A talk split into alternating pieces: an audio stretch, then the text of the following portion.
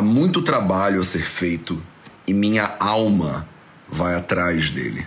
Essa frase não é minha, essa frase é de Caroline Smith, Still Anderson, que é, é uma das nossas homenageadas da nossa live de hoje. Faltam cinco dias para a Revolução do Cuidado e hoje eu vou trazer duas histórias de duas mulheres sensacionais que viveram mais ou menos na mesma época. Então, é, uma morreu pouco antes, né, um pouco antes da outra nascer, né, um pouco depois da outra nascer. Então a gente pode dizer que elas foram contemporâneas, de certa forma, uma nos Estados Unidos e uma no Brasil. Então hoje eu vou te falar de Caroline Steele Anderson, que foi a nossa revolucionária do cuidado nos Estados Unidos, e vou te falar de Maria Rita de Souza Brito Lopes Pontes, que foi a nossa revolucionária aqui no Brasil. Você quer ter mais saúde? Gente, não tem segredo. É trabalho, disciplina e perseverança todo santo dia. Esse é o Projeto 0800. Salve, salve família Vida Veda, Projeto 0800 no ar. A gente está na reta final. Faltam 5 0800, gente. Faltam 5 0800 para a gente chegar ao fim do Projeto 0800. Você que está acompanhando isso desde o início, você, você sente isso no seu coraçãozinho. Você lembra, tipo, todos os momentos que a gente construiu. Eu queria fazer, tipo, aquela, aquele clima de retrospectiva, sabe? Tipo, aí aparece aqui um momento, aí eu tô de óculos e boné. Aí no outro a gente se abraçando. Aí uma música triste no final e tal e tal. E a gente está celebrando, né? A nossa retrospectiva, na verdade, ela não é focada no Vida Vida nem no 0800. Ela é uma retrospectiva da história das revoluções do cuidado, principalmente as que tiveram mulheres né, na frente. Então, senta em volta da fogueira agora que eu quero te contar é, a história dessas duas mulheres sensacionais. Né? Manda o seu foguinho aí nos comentários para eu saber que você está acompanhando, que você está presente e que você está sentada em volta dessa fogueirinha aí comigo. Né? E a nossa querida primeira homenageada, vou falar delas em ordem cronológica, né, de, de atuação no planeta Terra. A primeira chama chamava Caroline Steele Anderson, né? E ela que disse a frase que eu falei no início. E assim, se você me conhece, né, se você está acompanhando o 0800 já tem um tempinho, está acompanhando o Vida Vida, você é aluna do VV ou você é da nossa comunidade do Nilaia, você sabe, né, o quanto essa frase ela fala ao meu coração. De novo, né? A Caroline Anderson falou: há muito trabalho a ser feito e a minha alma vai atrás dele. Pior é que ela não era nem capricorniana. Porque vocês podiam falar assim: ah, Matheus, isso é coisa de caprica, esse negócio de trabalho, minha alma vai atrás de trabalho. Isso é 100% coisa de caprica. Eu acho que não, né? A Caroline Steele Anderson nasceu no dia 1 de novembro de 1848 na Filadélfia, né? 1 de novembro, isso é o quê? 1 de novembro é Sagitariana, por acaso? É, né? Novembro, aí até 15 de novembro, novembro. Não, é escorpiana, não é? Então, vamos falar de Caroline Steele Anderson, então, de 1 de novembro de 1848, na metade do século XIX. Ela foi uma médica, uma educadora e ativista estadunidense. Ela foi pioneira na comunidade negra da Filadélfia e a primeira mulher negra a se tornar médica nos Estados Unidos o tamanho já da revolução desse negócio aí, né? A Caroline terminou os ensinos primário e secundário aos 16 anos e em seguida se matriculou na Oberlin College, sendo a única estudante negra da sala dela. Ela se formou aos 19 anos, ela era a mais nova da classe dela. Depois de receber um bacharelado em artes, ela foi eleita como a primeira presidente negra da Ladies Literary Society of Oberlin ela se casou com seu primeiro marido, Edward Willey, aluno do Oberlin College e ex-escravo, diga-se de passagem, em uma cerimônia na sua casa em 28 de dezembro de 1869. Na festa estavam pessoas influentes do movimento abolicionista. E isso incluiu, né, a festa incluiu uma performance de Elizabeth Taylor Greenfield, inclusive. Dois anos depois da morte do Edward, em 1875, ela se matriculou na Howard University College of Medicine com doutorado né, pela Women's Medical College of Pennsylvania, para onde ela se transferiu em 1876 e se formou em 1878. Da sua classe, né, com 17 alunos, apenas dois alunos eram negros. Ela trabalhou como professora e tutora ao longo da faculdade para poder pagar a faculdade. Após se formar, a Caroline começou sua carreira como médica residente em 1878. Vocês têm noção do tamanho desse negócio? Em 1878, no New England Hospital for Women and Children, né, no Hospital de New England para Mulheres e Crianças, a sua candidatura inicial foi rejeitada. Quantas vezes a gente já ouviu essa mesma história ao longo desses últimos dez dias que eu tô aqui te contando histórias né, de mulheres revolucionárias, né? A sua candidatura inicial foi negada, é claro, né? Porque ela era mulher, porque ela era uma mulher negra, e ela foi admitida sim, só depois de visitar a cidade e conhecer pessoalmente né, a comissão de admissões admirada né, pelo talento dessa mulher sensacional, né, eles repudiaram a decisão inicial e a indicaram como residente por unanimidade. Por unanimidade. Depois de conhecerem o brilhantismo de Caroline Anderson, eles se dobraram, né? Com o fim da sua residência, em 1879, ela se mudou para a sua cidade natal e se casou novamente, agora com o pastor né, Matthew Anderson, e ela levou o nome Anderson, abrindo um consultório na igreja do marido. Em 1889, ela voltou a dar aulas na área de higiene fisiologia, dava palestras, ela também clinicava. Hoje, com certeza, ela faria lives né, no Instagram também, se ela estivesse por aqui, né? Nesse mesmo ano, seu marido fundou uma escola de artes, a Berean Manual Training and Industrial School, né, onde a Caroline era sua assistente na direção, além de dar aulas também. Ela também trabalhou em instituições, né, em outras instituições na Filadélfia. Em seus últimos anos, ela se tornou uma ativista social, é claro, né? Trabalhando em diversas organizações na Filadélfia, em várias causas como desigualdade racial, movimento da temperança, especialmente quando foi presidente da União Feminina Cristã do movimento, organizando encontros na Filadélfia. Ela sofreu um AVC em 1914 e aí ela parou de trabalhar né? Mas ela entrou para a história, né, de qualquer forma, como uma mulher que efetivamente representou, né, uma mudança de paradigma lá na metade para o final do século XIX, né? A primeira mulher negra médica dos Estados Unidos, que é um país muito importante quando a gente fala de movimento de direitos civis, né? Principalmente porque essa consciência, né, luta que muitas vezes começa nos Estados Unidos, acaba se espalhando também para outros países. A gente infelizmente, acaba copiando muito, né, dos movimentos que acontecem lá nos Estados Unidos, mas às vezes isso acaba sendo pro bem, né? A gente acaba tendo representantes incríveis, vou falar delas, inclusive, nos próximos encontros no Brasil, que são ou contemporâneas ou até anteriores, mas acabam não tendo tanto reconhecimento em casa quanto a gente dá reconhecimento para o pessoal lá de fora. A gente teve muitos casos, inclusive, né, de mulheres de fora que são mais reconhecidas no Brasil do que as nossas né, é, conterrâneas, mas que vêm e reconhecem as nossas né, é, revolucionárias, digamos assim. Rolou isso, inclusive, com a Angela Davis, mas enfim, isso foge do ponto. É, a outra mulher que a gente vai homenagear na nossa live de hoje é a Maria Rita de Souza Brito Lopes Pontes. E você pode pensar, Mateus, nunca ouvi falar de Maria Rita de Souza Brito Lopes Pontes. Você provavelmente já ouviu falar sim de Maria Rita. Ela nasceu em Salvador, né, uma soteropolitana aí. É mais uma mulher do Nordeste do Brasil. A gente já falou de algumas aqui nessa Revolução do Cuidado que é que a, gente, que, tem, que a gente tipo tira o chapéu de uma maneira para essa mulher. Ela nasceu em 26 de maio de 1914, no ano que a nossa querida Caroline Anderson teve um AVC. Então, de certa forma, elas estavam habitando aqui o mesmo fluxo, né? É, você talvez não conheça Maria Rita pelo nome Maria Rita de Souza Brito Lopes Pontes, você provavelmente conhece Maria Rita simplesmente pelo nome de Irmã Dulce. Então a Irmã Dulce ganhou notoriedade pelas suas obras de caridade e assistência aos pobres e necessitados, né? Essas obras que ela praticava desde muito cedo, desde muito pequenininha. Na juventude, ela já lotava a casa dos pais dela, né, acolhendo pessoas doentes. Ela também criou e ajudou a criar várias instituições filantrópicas. Uma das mais importantes né, e famosas é o Hospital Santo Antônio. É, ele foi construído no lugar do galinheiro do convento Santo Antônio. Hoje, ainda hoje, o hospital atende diariamente mais de 5 mil pessoas. Ela foi uma das mais importantes, influentes e notórias ativistas humanitárias do século XX. Ela teve né, ações de amor e assistência aos desfavorecidos, né? recebeu a alcunha de Anjo Bom da Bahia. Olha que maravilha. Anjo Bom da Bahia.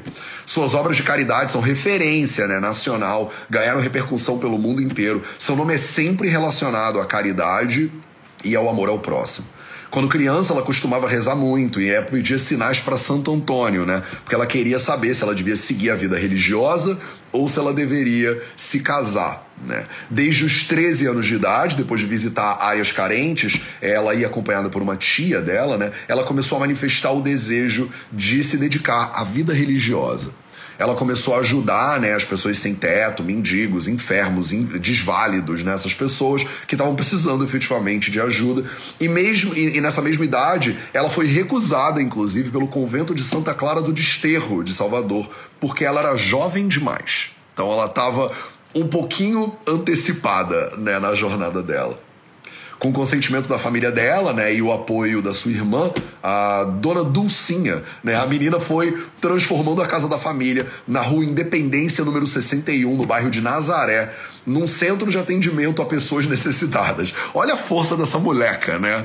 Olha a força dessa moleca, né, de começar a transformar a casa da família num centro para receber e ajudar pessoas necessitadas. Não tem como não se emocionar com a história da irmã Dulce. Essa mulher é muito fenomenal. A casa ficou conhecida como a Portaria de São Francisco. que isso, é muito lindo, gente. Tá o número de pessoas carentes que se aglomeravam, né, na sua porta. Em 8 de fevereiro de 1933, logo após se formar professora primária, né, ela se formou em 1932 Maria Rita, né, nossa querida irmã Dulce, entrou, ainda Maria Rita, entrou para a congregação das Irmãs Missionárias da Imaculada Conceição da Mãe de Deus, na cidade de São Cristóvão, no Sergipe. Sua primeira missão como religiosa foi ensinar em um colégio mantido pela sua congregação na Cidade Baixa, além de também assistir, né, ajudar as comunidades pobres da região. Era só caridade, serviço e amor, parece, do início da vida até o final. Em maio de 1939, a irmã Dulce inaugurou o Colégio Santo Antônio, que era voltado para os operários e os seus filhos, né, os filhos dos operários. No mesmo ano, é, para abrigar doentes né, que ela acolhia nas ruas, a irmã Dulce invadiu cinco casas na Ilha do Rato, em Salvador. Depois de ser expulsa, ela invadiu cinco casas, tá? Só pra você não pensar. Mas Mateus era uma fofinha, era uma fofinha, mas era uma revolucionária do cuidado. Então você percebe a energia, a, a, vontade de servir, né? E depois ela foi expulsa né, desse lugar é, que te, e teve de peregrinar durante uma década. Né, instalando doentes em vários lugares, até transformar em albergue o galinheiro do convento de Santo Antônio, que mais tarde viraria o Hospital Santo Antônio, como eu já mencionei. Um centro médico educacional, social complexo que continua atendendo, como eu já disse, até os dias de hoje, né? Pessoas que não têm é, capacidade financeira, né? De terem atendimento de sim, serviços pagos e privados e tal e tal. Mesmo com a saúde frágil, a Irmã Dulce construiu e manteve uma das maiores e mais respeitadas instituições filantrópicas do país, a Obras Sociais Irmã Dulce. Por 30 anos, ela dormia em uma cadeira de madeira cumprindo a promessa feita em 1956 para que sua irmã é, sobrevivesse a uma gravidez de alto risco. Né? Em 1980, durante a primeira visita do Papa João Paulo II ao Brasil, 1980, né, a irmã Dulce foi convidada a subir ao altar para receber uma bênção especial. O Papa retirou do bolso um rosário e ofereceu esse rosário, estou todo arrepiado, e ofereceu esse rosário para a irmã Dulce, dizendo: Continue, irmã Dulce, continue. É. O João Paulo é, II foi um papa muito querido, né? Muitas pessoas chamavam, falavam que ele era o Papa Pop, né? Porque ele era realmente quem lembra, né? Galera da minha geração aí lembra totalmente, né? E em 2000, ela foi distinguida, inclusive, pelo mesmo Papa, pelo João Paulo II, com o título de Serva de Deus o processo de beatificação de Irmã Dulce tramitou na congregação para as causas dos santos do Vaticano. Entre os diversos estabelecimentos que a Irmã Dulce fundou estão o Hospital Santo Antônio, né, capaz de atender 700 pacientes e 200 casos ambulatoriais. O atendimento médico conta com especialização geriátrica, cirúrgica, hospital infantil, né, centro de atendimento para alcoolismo, clínica feminina, unidade de coleta e transfusão de sangue, laboratórios e um centro de reabilitação para prevenção de deficiências. Tudo isso era um galinheiro, tá? Só para você entender. o tamanho desse milagre. Se isso aqui não é um milagre, meus amores, no Brasil, que mais que é um milagre nesse país, entendeu? A mulher transformar um galinheiro num hospital de referência. Além desse hospital, a Irmã Dulce também criou o Centro Educacional Santo Antônio, né, o CESA, que foi instalado em Simões Filho e abriga mais de 300 crianças entre 3 e 17 anos. No centro, os jovens têm acesso a cursos profissionalizantes. A irmã Dulce fundou também. É claro, não tinha, ela não tinha mais nada para fazer. Ela estava com o tempo sobrando. Então ela fundou também o Círculo Operário da Bahia, que além de escola de ofícios proporcionava atividades culturais, atividades recreativas, né, para as pessoas. Ela faleceu no seu quarto é, por causas naturais aos 77 anos de idade, em março de 1992 relativamente recentemente. É 20 anos, não é tão recentemente assim, né? 20 anos não, 30 anos, gente do céu. Quando você fala que 1992 foi recentemente, você sabe, você, né, você identifica a sua idade em público aqui na live, né? Porque eu penso, 92, imagina, outro dia. O que estava acontecendo em 92, gente? A gente estava ralando na boquinha da garrafa. Os Backstreet Boys estavam cantando. Aquela menina tinha Oops, I Did It Again. Eu, eu tô pensando que 92 foi outro dia, mas não, tem 30 anos. Então tá bom. Ai, a idade chega mesmo, não tem jeito. Ela faleceu em 1992 aos 77 anos de idade, ao lado de pessoas queridas, né, por ela, como as irmãs, né, do convento. Seu corpo foi sepultado no Alto do Santo Cristo, na Basílica de Nossa Senhora da Conceição da Praia, e depois ela foi transferida para a capela do Hospital Santo Antônio, é, o centro né, do Obras Sociais Irmã Dulce. Uma mulher que dedicou cada segundo da vida dela para a caridade, né, para as obras sociais, que usou toda a energia que ela tinha para isso, né, para servir e para ajudar os outros. Esse tipo de pessoa é o tipo de pessoa que me inspira todo dia, sabe? eu acordo e eu penso nesses seres humanos e eu vejo, né? Como a Caroline Anderson falou, né? Parafraseando a Caroline Anderson, né? O trabalho é infinito. Né? O trabalho é absolutamente infinito. Então a gente olha para esse negócio, né? E se você é que nem eu, você se deslumbra, né? Da quantidade de gente que a gente tem para ajudar, da quantidade de mudança social que ainda é necessária quando a gente fala de feminismo, quando a gente fala de antirracismo, quando a gente fala de classismo, você vê o tamanho do trabalho, né? Principalmente num país como o Brasil. E aí vem uns anjos de vez em quando na Terra, né? Que nem a irmã Dulce, e mostram pra gente, né? Olha quanto trabalho tem para fazer, mas olha como dá para fazer. Olha como se você botar energia, né, nesse trabalho, olha como você consegue. Não é impossível, porque às vezes, principalmente nesse país aqui, é desencorajador, né? Você trabalha, trabalha, trabalha, trabalha para ajudar e aí vem alguém e aí, sei lá, desmata metade da Amazônia. Aí você fala: "Ai, gente, para. Não quero mais, quero preciso de férias". E aí você olha de um lado um exemplo negativo, né? Um ser humano horroroso desses que desencoraja qualquer um a continuar, mas aí você olha do outro lado uma irmã dulce da vida, uma Caroline Anderson da vida, que elas olham para você e dizem: "Olha, tem muito trabalho a ser feito, mas a minha alma, ela vai atrás desse trabalho". E como elas duas, né, botaram toda a energia delas para te mostrar que não tem barreiras, né? Caroline Anderson, a primeira mulher negra a se formar em medicina, por exemplo, nos Estados Unidos, para te dizer que tem como. Né? Mesmo que você seja negada ou negado no teu processo de ajuda, mesmo que as pessoas te, diz, te digam que é difícil, mesmo que pareça que você está um pouco à frente do seu tempo, né? você tem que continuar. Né? O trabalho é infinito e a gente está aqui para arregaçar as manguinhas e mandar brasa. Faltam cinco dias para a Revolução do Cuidado. No dia 5 de julho, a gente tem um encontro marcado às 8 horas da manhã, no YouTube do Vida Veda. Antes disso, eu ainda vou te ver todo santo dia até lá. Eu ainda tenho um monte de mulheres incríveis e de histórias sensacionais para trazer para você nessa reta final do projeto 0800. E eu não acho que a gente podia terminar esse projeto glorioso de nenhuma outra maneira, a não ser buscando mais inspiração em histórias de pessoas muito maiores e mais incríveis do que a gente é, para a gente poder pensar, caramba, eu também posso, né, ser um agente transformador. Eu também posso revolucionar o cuidado de alguma maneira. Esse foi o Projeto 0800. Eu te espero de novo amanhã, às 8 da manhã, para a gente continuar essa despedida.